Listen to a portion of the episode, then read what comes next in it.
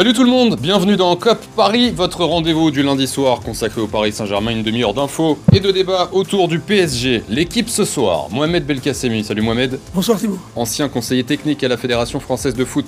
Et Mathéo Moreau, salut Mathéo. Salut. Supporter du Paris Saint-Germain, président d'association. L'Assas Saint-Germain euh, à l'université et on sera présent dimanche pour Paris-Marseille comme toujours. Tout va bien les gars? Très bien. Ramos exclu, Bappé qui boude, le PSG qui gagne pas. Pas le meilleur samedi soir euh, de l'année pour le Paris Saint-Germain, euh, tenu en échec à 1-0-0. Bappé a encore fait un match très moyen, il a encore boudé sur le terrain, mais aussi sur les réseaux sociaux, se plaignant encore de son rôle de soi-disant pivot va-t-il devenir un problème pour le Paris Saint-Germain C'est notre premier thème ce soir. Et puis, on les attendait depuis longtemps. Les remplaçants ont enfin, joué un peu plus que 5 minutes par-ci par-là. Il y en avait beaucoup de, titulaires contre Reims euh, samedi. Le problème, c'est qu'ils ont tous déçu, encore une fois, pour certains. Les remplaçants sont-ils au niveau du Paris Saint-Germain on en débat ce soir. Et puis comme à chaque fin d'émission, on verra ce qu'ont fait nos clubs franciliens ce week-end, tout sport confondu, ce soir du rugby, du basket, du handball. Euh, vos commentaires ce soir sur le hashtag COP Paris, sur Twitter, je vous lis, n'hésitez pas à participer au débat.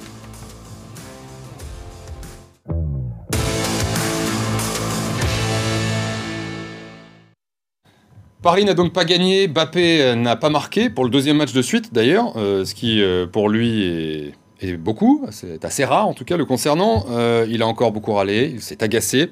Il a peut-être fait euh, son plus mauvais match de la saison et dans la foulée, petit post euh, Instagram sur les réseaux sociaux avec un hashtag qui n'est pas passé inaperçu, hashtag pivot gang. Il fait référence à ce qu'il avait dit un soir de match avec l'équipe de France. J'ai plus de liberté en équipe de France à Paris. On me demande de faire le pivot, avait-il dit. Bappé est-il en train de devenir un problème pour le Paris Saint-Germain?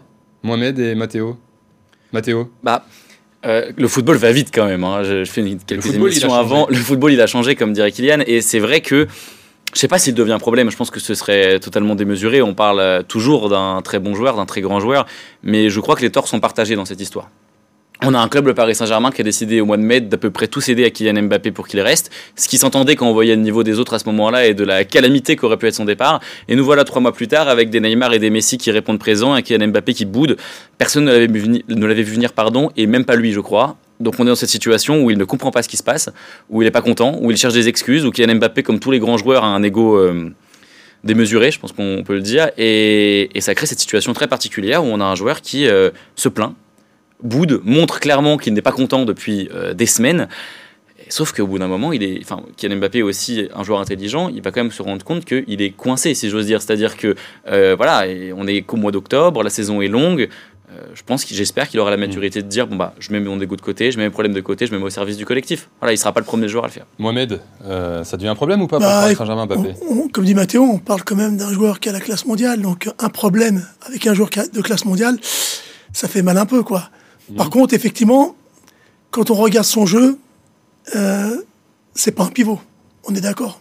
Euh, c'est quelqu'un qui, à mon avis, qui doublonne avec euh, notre ami Neymar, mais c'est pas quelqu'un qui doit rester dans l'axe et puis d'attendre un pivot. C'est quelqu'un qui fait jouer ses excentrés derrière. Donc, quand il se plaint en équipe de France, il dit j'ai plus de liberté en équipe de France qu'à Paris ou à Paris on me demande de jouer le pivot. Quand samedi, il leur met une couche en disant pivot gang.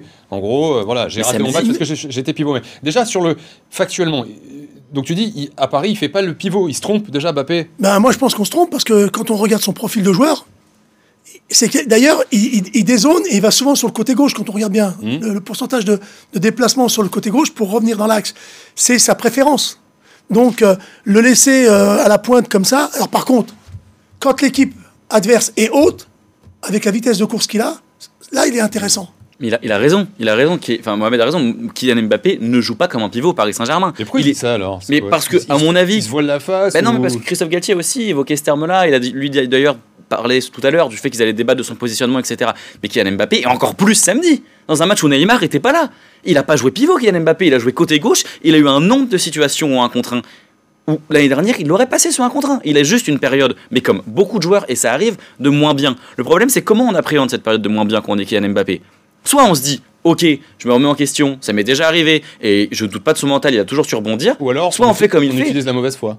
On cherche des excuses parce que je pense qu'il y a plein d'autres choses autour du club. On lui a promis des choses qu'il n'a pas eues, c'est un fait. Donc je pense qu'il est dans un état d'esprit qui est réellement euh, râleur, un peu déçu, et ça, ça peut s'entendre. En revanche, qu'il utilise tout ça pour justifier des performances moins bonnes, c'est pas vrai parce que samedi, il a des tonnes de 1 contre 1, il a des tonnes de situations où le grand Mbappé, il serait passé. Donc dire que c'est de la faute du pivot gang, je suis pas persuadé. On va voir dans quelques instants les stats de Mbappé euh, contre Reims, mais avant, je voudrais qu'on écoute Christophe Galtier. Il était en conférence de presse euh, là, ce lundi soir, en veille de match de Ligue des Champions, puisque demain soir, on retrouvera euh, cette fine équipe face à Benfica au Parc des, au Parc des Princes. Match en Ligue des Champions. Très important pour la première place, pour le qualif déjà.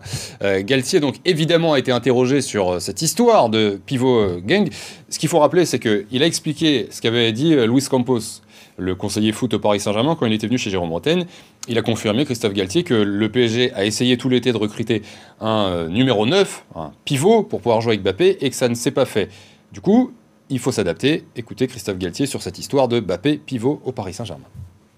D'autres joueurs euh, qui sont totalement différents, mais qui sont de très bons joueurs de classe mondiale.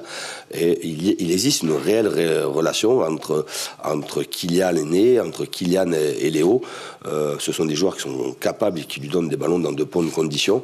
Si ce n'est que c'est vrai que Kylian se retrouve quelquefois dans l'axe et il a la sensation d'être un pivot. Je crois que c'est un joueur très intelligent qui est capable d'intégrer euh, et d'analyser son positionnement et de d'adapter ses déplacements en fonction d'une organisation offensive. Même Galtier parle de pivot là. Qu'est-ce qui se passe Il dit il a la sensation d'être un pivot. Et c'est ce qu'a sans doute lui a dit Kylian Mbappé. Il lui a dit mais Chris, coach, je ne veux pas être un pivot, je ne veux pas être un. Derrière ce terme de pivot, il y a l'idée de je ne veux pas être un faire-valoir pour euh, Lionel Messi et Neymar et leur distribuer le jeu. Mais encore une fois, Galtier parle de sensation et la sensation, elle est face à l'épreuve de la réalité. Il n'a pas joué pivot Kylian Mbappé samedi. Moi, je trouve qu'il n'a pas de toute façon le profil. Il n'a pas les épaules, il n'a pas le profil jouer dans l'axe, il est fatalement confronté à deux défenseurs. Mais ça, il semble d'accord avec ce que tu dis, mais lui, il, trouve qu'il joue pivot. Quand tu vois les matchs du PSG, est-ce que tu, bah- comme Mathéo, tu, tu, vois pas un pivot ou, tu comprends ce qu'il veut dire en fait? Moi, je comprends ce qu'il veut dire. Il est tout seul en pointe. Il voit que derrière ça joue et ça tire. Ça fait... Lui, il aimerait être dans ce registre-là. Hmm.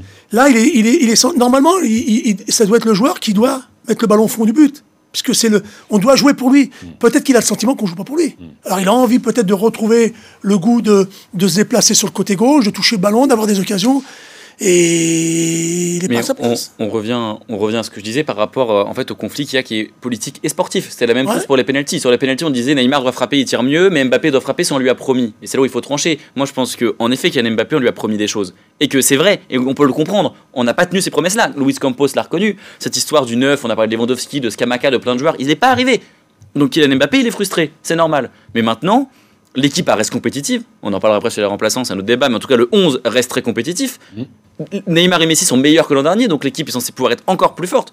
Et Kylian Mbappé, s'il est malin, bah, doit s'inscrire dans ce collectif-là, quand bien même ça lui déplaît, et il leur discutera l'an prochain. Je pense qu'il a une importance assez capitale au PSG pour pouvoir, lors du prochain mercato, rediscuter avec les, directeurs sportifs. Alors si on se pose la question ce soir euh, sur BFM Paris Île-de-France, que Kylian Mbappé devient un problème pour le Paris Saint-Germain, c'est que Paris euh, n'a pas gagné contre Reims, 0-0, Paris a fait un mauvais match, Kylian Mbappé a fait un, mauvais match. Disais tout à l'heure, deuxième match de suite où il marque pas. Pour beaucoup d'attaquants, c'est pas grave.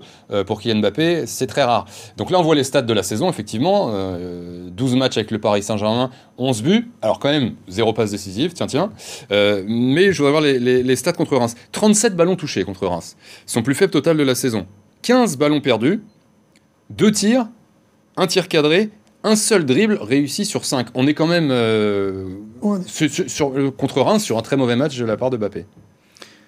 Oui, alors après, il y a aussi, euh, Thibaut, il y a une chose qu'il faut surtout pas oublier, c'est que Reims a fait un super match.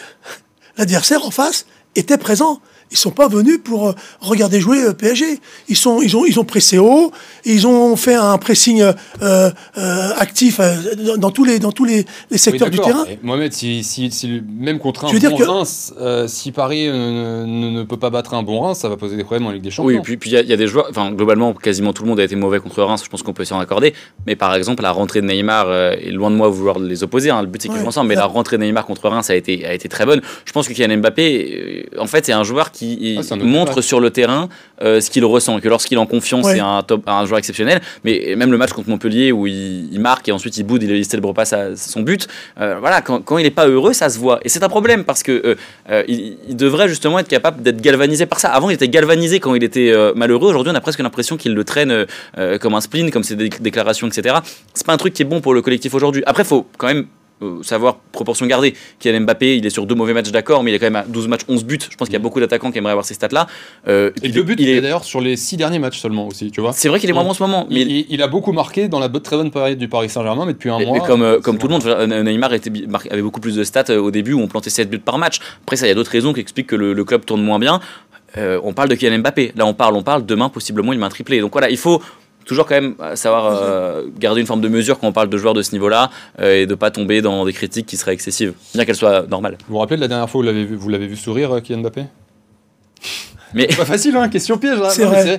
Mais, alors effectivement, il y a les stats, les performances qui sont moins bonnes depuis quelques matchs pour Mbappé, mais comme le Paris Saint-Germain dans son ensemble, tu le disais Mathéo. Mais sur le, le langage corporel, on le voit plus sourire, on le voit râler contre Reims, aller prendre une consigne auprès de Christophe Galtier, et puis revenir sur le terrain en, euh, en hochant la tête. Est-ce que ça aussi, ça va pas poser un problème Il traduit son intérieur, il hein traduit ce qu'il ressent par ses mimiques. Et ça, à un moment donné, est-ce que ça peut handicaper l'équipe ou pas du tout? C'est son problème ah ben, euh ça, peut, ça peut gêner effectivement les, résultats et la tenue de l'équipe.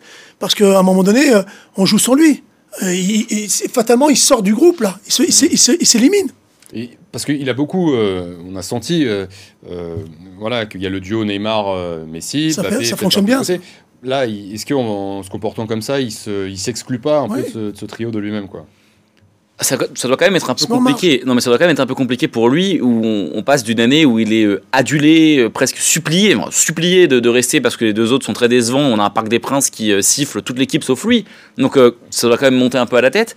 Et on a un Messi, un Neymar qui retrouve un niveau qu'il n'avait pas eu depuis très longtemps. Moi, je pense que Kylian Mbappé, est un peu frustré. D'abord de, de, ne pas être de facto la tête de gondole en ce moment au PSG parce que des joueurs sont, et ça arrive, meilleurs que lui, et aussi parce qu'il espérait, et, et c'est pas du tout, je pense pas qu'il a dit texto, je veux que Neymar s'en va, s'en aille, pardon, mais il espérait avoir un effectif beaucoup plus tourné vers lui, comme on parlait avec, pour le coup, un attaquant de grande taille, imposant un peu à la Giron en équipe de France, qui lui permettrait d'être envoyé en profondeur. La meilleure version de Kylian Mbappé qu'on a eu quasiment, c'était à la Coupe du Monde 2018, et l'an dernier, d'accord, et aussi avec Monaco, avec Falcao à côté. C'est un joueur qui a besoin de dévorer les espaces avec un autre neuf qui prend de la place. Et c'est vrai qu'aujourd'hui, il a pas ce rôle-là. Mais D'accord, mais il doit être capable de se mettre au service du collectif et de dire j'ai deux autres joueurs qui sont très forts, qui brillent, comment je peux m'inclure, euh, créer un trio qui serait vraiment exceptionnel? Et en effet, s'il garde cette attitude-là, il ne créera pas un trio exceptionnel, mais un duo plus un joueur. Et c'est pas ce dont on a besoin aujourd'hui.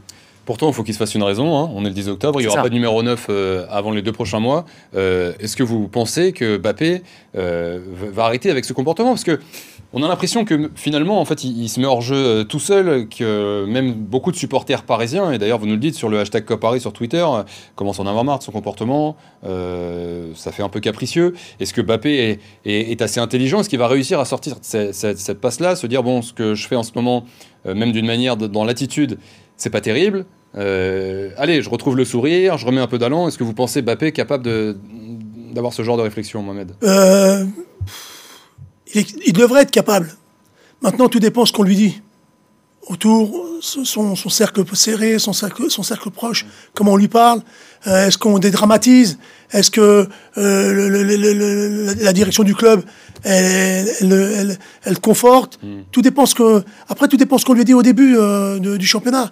Si on lui donnait les clés du camion et qu'il n'est pas capable d'avoir les épaules pour gérer ces problèmes-là, je pense que la frustration vient aussi de là. Hein. Non, puis il est, il, est, il a un moment clé Kylian Mbappé. Il va avoir 24 ans là au mois de décembre. N'oublions pas qu'au milieu de la saison, il y a la Coupe du Monde et qu'une très bonne Coupe du Enfin, ça va le couper. Et c'est peut-être une bonne chose, cette Coupe du Monde, pour le coup, parce qu'il va se concentrer sur l'équipe de France et il pourra revenir avec un statut réaffirmé ou diminuer s'il rate, euh, il rate la Coupe du Monde. Donc, euh, il y a quelque chose qui va couper cette saison avec ce que ça a de bien et de mauvais.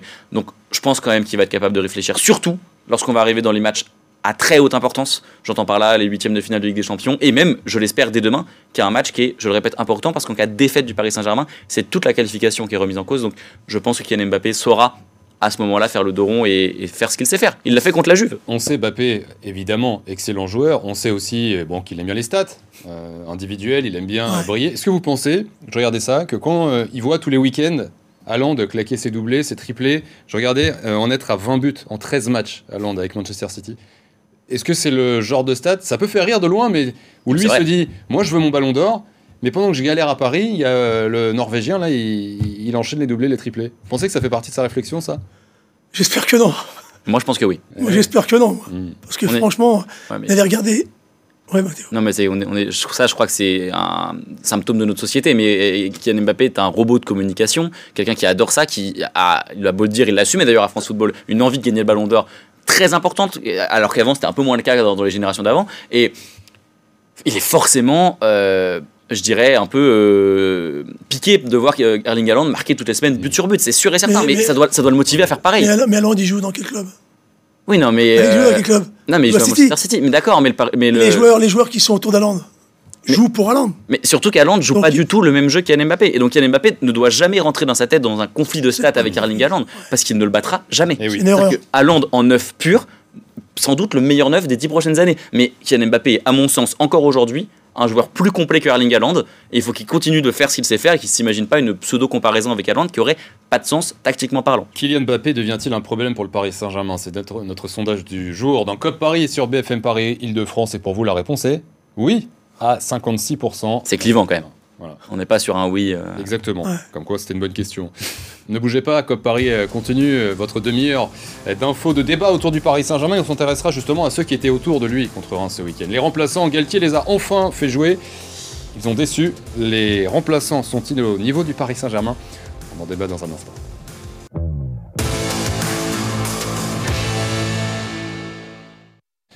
Cop Paris, merci d'être euh, toujours là. Votre rendez-vous euh, du Paris Saint-Germain tous les lundis sur BFM Paris, Île-de-France, une demi-heure d'actu et de débat. Toujours avec Mohamed Belkacemi, ancien conseiller technique euh, à la Fédération française de foot, et Mathéo Moreau, supporter du Paris Saint-Germain. On croyait que Christophe Galtier avait une retenue sur salaire s'il faisait trop jouer les remplaçants. visiblement, non, parce qu'on les a vus ce week-end. Un peu plus que 10 minutes, un quart d'heure.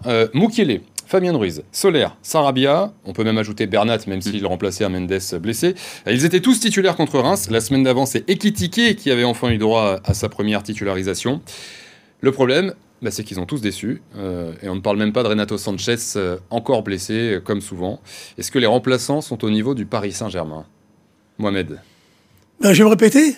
En face, ils ont rencontré une équipe très agressive, Reims qui a fait le jeu. Ces, remplaçants ne jouent pas beaucoup.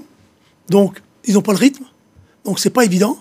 Maintenant, euh, se poser la question s'ils ont le niveau ou pas, ce serait triste parce que pourquoi on les a gardés alors hmm. Mathéo Bon, d'abord, j'aimerais avoir une petite pensée pour Carlos Soler qui a fait sa première titularisation depuis 6 mois et a dû prendre 13 tampons en 20 minutes. Bienvenue en Ligue 1, Carlos, ça te fera plaisir. Mais euh, le problème avec ces remplaçants-là, et tu as raison Mohamed, c'est d'abord ils jouent pas beaucoup. Donc forcément en termes de répétition, de rythme, de jeu, c'est un peu compliqué de voir une progression, une régression, puisqu'en fait on ne les voit pas tout court. Maintenant ils vont beaucoup plus jouer, parce que d'abord il y a des blessures à répétition, ce qui est assez inquiétant. Bon, voilà. Et puis il y a la, période post-Coupe du Monde où ils auront beaucoup plus de temps.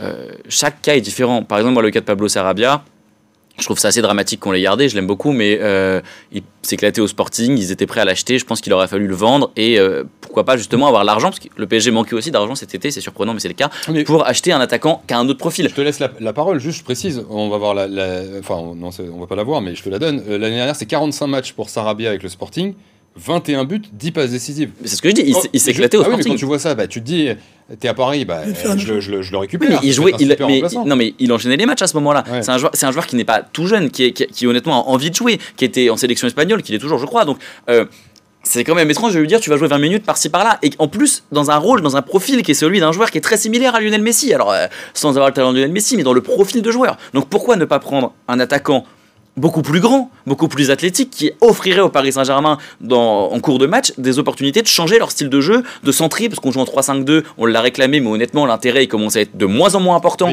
quand on voit que nos latéraux sont jamais touchés et qu'ils ne centrent jamais parce qu'il n'y a pas un mec dans la surface bah pour prendre un ballon de la tête. Donc si on avait laissé Sarabia à Lisbonne et signé un mec comme euh, franchement je prends le cas d'Olivier Giroud parce que c'est le profil qui parle à tout le monde mais d'un joueur à qui on peut dire très simplement tu rentres t'es grand, tu pèses sur une défense, tu mets une tête. C'est bête. On sait qu'il y a eu Lewandowski, euh, Skamaka, il y a eu des voilà. Mais enfin c'est bien gentil d'avoir des idées, mais le, PSG cet été ça a été le FC, je m'intéresse à quelqu'un, mais au bout d'un moment il faut. Pour revenir sur ceux qui sont là et ses remplaçants, euh, Sarabia. Quand on voit la saison qu'il fait au Sporting, on peut se dire ça peut être un bon remplaçant pour le Paris Saint-Germain. Euh, les autres, Solaire, Fabien Ruiz. Mais il joue pas. Hmm. Ça joue pas.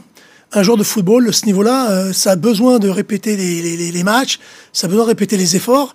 Et là, aujourd'hui, euh, faire que d'entraînement, à un moment donné, face à, un à des adversaires comme on a vu, c'est pas évident pour eux, c'est pas évident. Et puis, pour aller dans ton sens, le meilleur remplaçant du PSG depuis le début de la saison, à mon sens, bien qu'il était un peu assez mauvais contre Nice, c'est Bernat, qui, contre Benfica, quand il est rentré, en plus, mais lui, pour le coup, un style de jeu extrêmement différent de celui de Nuno Mendes. Nuno Mendes, c'est un joueur explosif qui, pour le coup, serait bien plus efficace à, envoyer des centres, il le fait très bien, etc., avec un joueur haut. Bernat, c'est quelqu'un qui demande beaucoup plus dans les pieds et se fond encore plus dans le collectif avec les trois de devant. Donc, lui, c'est un bon remplaçant. Et c'est peut-être pas une coïncidence si c'est celui qui a le plus joué depuis le début de la saison parmi les remplaçants. Donc, il y a un moment donné où ils vont avoir leur chance aussi après la Coupe du Monde, où ils vont enchaîner les matchs. Mais aujourd'hui, lorsque le enfin, on, peut aussi comprendre Christophe Galtier lorsque le Paris Saint-Germain galère, qu'il ne sorte pas un des trois de devant quand on voit bah, ce que font les, les remplaçants du Paris Saint-Germain aujourd'hui. Parce qu'il y a d'autres clubs où les remplaçants on peut jouer et ont su se montrer décisifs dès qu'ils sont rentrés. Hmm. C'est arrivé aussi.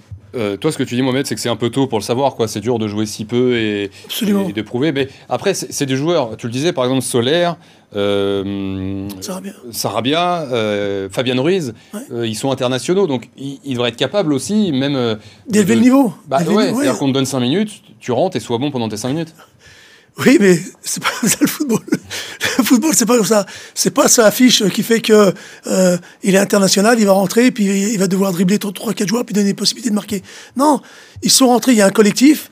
Après, le système de jeu qui est mis en place par Galtier, c'est un système de jeu qu'on rappelle le 3-4-3. C'est un système de jeu qui est basé sur les passes courtes, sur du jeu indirect, avec de la mobilité. Et là, euh, la mobilité veut dire du capital physique, et là, euh, les, gars sont en manque. Mais il faut, il faut être tout à fait euh, sincère. Le Galtier du début, enfin en tout cas le Paris Saint-Germain du début de saison, m'avait euh, donné un espoir qui était celui de la stabilité collective. J'entends par là, comme à Manchester City par exemple, d'avoir un collectif quasi plus fort que, ah, que les individualités, pardon, avec des joueurs quasiment pas interchangeables, mais dont le, fond de jeu aurait été le même. Ah et forcé de constater que ça s'est vraiment effrité, c'est le moins qu'on puisse dire, et qu'aujourd'hui, lorsqu'on sort ou Verratti, ou Messi, ou Neymar, ou Mbappé, en tout cas des joueurs clés, tout s'effondre. Et que c'est quand même dramatique parce que euh, et ça, pour moi, s'explique aussi par la polarisation des trois de devant qui, en fait, jouent quasiment toujours le ballon dans les pieds, alors que un 3-5-2, j'ai envie de dire plus classique, avec des pistons qui eux changent peu d'ailleurs, qui jouent tout le temps et qui débordent, etc., aurait permis peut-être ça. Aujourd'hui, on a un système qui est très dépendant comme l'an dernier, des trois de devant et euh, de Marco Verratti. Qui, et quoique Vitinha est peut-être la seule recrue qui ah apporte vraiment pleinement satisfaction. Et lui d'ailleurs, qui, qui, a été exceptionnel, qui était le meilleur contre On On peut même plus le considérer comme un remplaçant finalement. Il est arrivé un peu peut-être dans cette peau-là et puis finalement il est devenu titulaire. Et, il, a, il, a, fait des matchs, il a fait des premiers matchs un peu euh, en dilettante, Vitinha, et à la répétition des matchs, il est devenu aujourd'hui quasi euh, indéboulonnable du milieu de terrain. Si on regarde sur ceux de, derrière, il y a les trois de devant qui sont indéboulonnables. On a bien compris que sauf blessure, le pauvre Ekitike aura pas beaucoup de temps jeu, mais un cran plus bas comme Solaire ou Ruiz, qui a un peu plus joué Carlos Soler, on, a vu passer euh, ces euh, quelques minutes. Hein. je vous ai pas mis en match parce que c'est pas beaucoup. Je vous ai dit en nombre de minutes depuis le début de la saison. Mohamed, tu penses que ça, c'est des joueurs solaires, Taulier de Valence, Ruiz, Taulier du Napoli c'est des joueurs qui ont le niveau pour évoluer au Paris Saint-Germain, euh, de ce que tu connais d'eux en fait? Ben oui, si, ils ont une fréquence de match plus serrée, quoi, avec plus d'apparitions sur les matchs, mais aujourd'hui ce sont des joueurs d'entraînement. Donc euh, si on les lance dans le bain comme ça, puis qu'ils n'ont pas de pratique, c'est pas facile. Et puis là, on, va, on va jouer des matchs de la Ligue des Champions, c'est du haut niveau quand même. Donc on peut pas. Ah, mais là, euh, Lionel Messi est forfait demain. Absolument. Donc Lionel Messi forfait demain, ça veut dire que ça va être. On va les voir. Et, ça va très probablement être Pablo Sarabia qui va jouer. Hum. Je le regrette à titre personnel. Je pense que ce serait plus intéressant de faire pourquoi pas Hugo Ekitike dans un match comme ça. C'est compliqué, mais il y a un moment donné, il faut les sortir. Ou même Carlos Soler. Euh, je pense qu'il va rester dans la solution de facilité qui est de mettre Pablo Sarabia. Et donc je pose la question qu'est-ce qu'on fait si ça marche pas? Euh, est-ce qu'il prend le risque de faire rentrer Solaire qui a joué 20 euh, minutes en 5 ans? Est-ce qu'il prend le risque? Il y, a un moment donné où ça va être très compliqué. Euh, bah, demain, quand, il manque un joueur, ça va être compliqué. Vraiment. On se retrouve lundi prochain à 19h30 et, on en débattra. et on se, demandera, on se demandera plus qui va jouer, mais si le Paris Saint-Germain parce qu'il est fier avec des Champions. Donc il y, a quand même un enjeu demain qui est qui est un peu minoré parce qu'on joue des matchs de LDC toutes les semaines, mais il faut gagner demain. Pas de Messi, pas de Nuno Mendes non plus, toujours pas de, euh, de Kim Pembe euh, également. Euh, comme tous les lundis, on va terminer cette émission en prenant des nouvelles de tous les clubs franciliens, tous sports confondus, le récap du week-end préparé aujourd'hui par Antoine Sabard. D'un côté, on revoit la vie en rose, de l'autre, l'horizon s'éclaircit enfin. Samedi, le Stade français a renoué avec le succès, bien aidé par une équipe de Perpignan rapidement réduite à 14. Les hommes de Gonzalo Quesada se sont largement imposés 52-3 et pointent ce lundi à la cinquième place du classement. Le Racing 92 a un peu plus souffert face à la lanterne rouge Pau. À Nanterre, les ciels blancs et leur capitaine, Gaël Ficou, enfin de retour à la compétition, l'emporte 26-13, mais reste encore loin des hautes ambitions affichées. À Istres, le PSG handball n'a jamais vraiment paniqué. Toujours devant au tableau d'affichage, les hommes de Raoul Gonzalez ont certes vu les Istréens revenir dans leur rétroviseur en première période, mais bien aidés par un Camille Siperzak auteur de 7 buts et surtout par les 15 arrêts d'Andreas Paliska. Le PSG s'impose 35-28 et conserve sa deuxième place du classement derrière Nantes. Des sueurs froides, mais tout est bien qui finit bien. Nanterre est passé par toutes les émotions samedi à Nancy. Après un début de match rondement mené, la JSF a progressivement dilapidé son avance au point de voir les Nancéens prendre l'avantage dans le dernier quart-temps. Avec 5 joueurs à plus de 10 points, Nanterre profite de son fort collectif pour s'imposer finalement 87-82. Au Paris Basketball, le temps presse, 4 matchs, 4 défaites. La dernière en date samedi à Limoges, 107 à 100. Les hommes de Will Weaver pourront regretter leur entame de match catastrophique. Voilà les Parisiens, bon dernier du classement. Pas de quoi être en confiance avant de recevoir Monaco à Roland-Garros dimanche. Voilà, c'est la fin de COP Paris cette semaine. Merci beaucoup Mathéo. Merci à vous. Merci euh, Mohamed. Merci surtout à vous de nous avoir euh, suivis, d'être euh, fidèles au rendez-vous comme tous les lundis. Merci à Jordan Le Sueur en régie, à Lucas également. On vous souhaite une belle soirée. Bon match demain contre Benfica et on se retrouve lundi prochain. Bonne semaine. Ciao.